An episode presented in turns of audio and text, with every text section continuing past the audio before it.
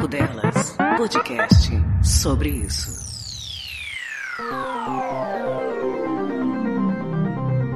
Sobre essa coisa de ser mulher, eu tava outro dia lembrando como eu fui criada com tudo sendo muito natural, sabe? Geração anos 80, né? Era normal nossas tias, nossas mães servirem nossos pais. Era normal os homens e os meninos deixarem as coisas mais fáceis pra gente, porque nós éramos meninas, né? Era normal nossos pais, nossos tios falarem: não, não, não, não precisa fazer isso. Você é mulher. Era bem normal. E eu, pelo menos, cresci achando isso normal mesmo. Eu não tinha uma ideia do tipo: não, eu sou igual, eu faço igual. Não, eu achava normal. Até que eu comecei um estágio. Estágio de curso de faculdade, né? E a grande maioria, não, minto.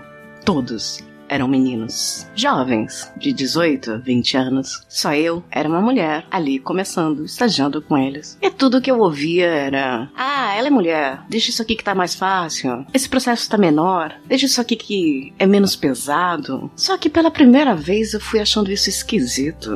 Eu fui achando estranho, porque ao invés de normal, me parecia que eu estava sendo colocada de lado. Eu não estava fazendo parte deles, do grupo. E eu comecei a achar isso anormal. Eu dividia isso na família, em casa, e alguns falavam: não, realmente, é normal. Mas toda uma geração, essas tias, essas mães, esse pessoal antes de mim, que dizia e se comportava como se isso fosse normal, ao assistir a minha geração, respirava e finalmente começou a dizer: com você não é mais normal. Para sua época não é mais normal. Agora é diferente. A gente ainda pode continuar servindo a jantinha e achando que não pode trocar a lâmpada, mas você não.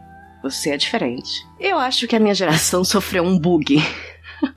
Sofreu um, uma trava, eu pelo menos, porque eu via que era normal e de repente não era mais comigo. E eu comecei bem aos poucos, bem aos poucos reparar isso. Eu demorei anos, eu sou lenta mesmo, sou mulher, né? Eu demorei um bom tempo para entender a diferença, para entender que o problema não era eu, porque isso, para mim no começo, me deu um problema psicológico um pouco pesado. Eu achava que eu não era capaz e não que essa capacidade fosse porque eu fosse mulher. Eu eu não conseguia fazer aquilo. Eles achavam que eu não conseguia, porque eu, pessoalmente, não conseguia. Eu ficava mal com isso, sabe? E aos poucos, tempo por tempo, trabalho por trabalho, eu fui percebendo que não era pessoal, que eu não tinha que pagar uma terapia por causa disso, especificamente, que isso acontecia com todas nós, em todos os lugares. É instintivo. Os homens também foram criados no normal, né? É normal poupar a mulher. Tempos depois, eu percebi que eu podia me libertar da incapacidade que eu achava que tinha. Só que eu não sabia se eu ficava contente por isso ou se eu ficava ainda mais triste, porque não é um problema que eu possa resolver agora.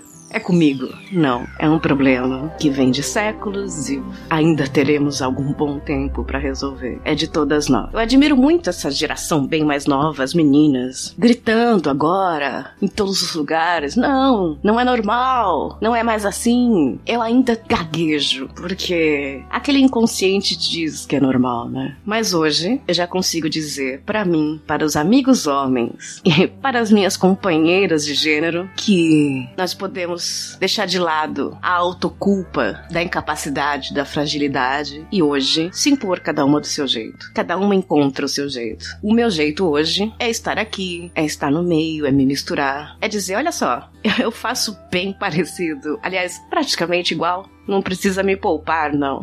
E quem sabe, eu até consiga, assim como um amigo seu, fazer melhor que você. Um beijo, até o próximo. Tchau, tchau. Você ouviu Papo Delas, podcast sobre isso.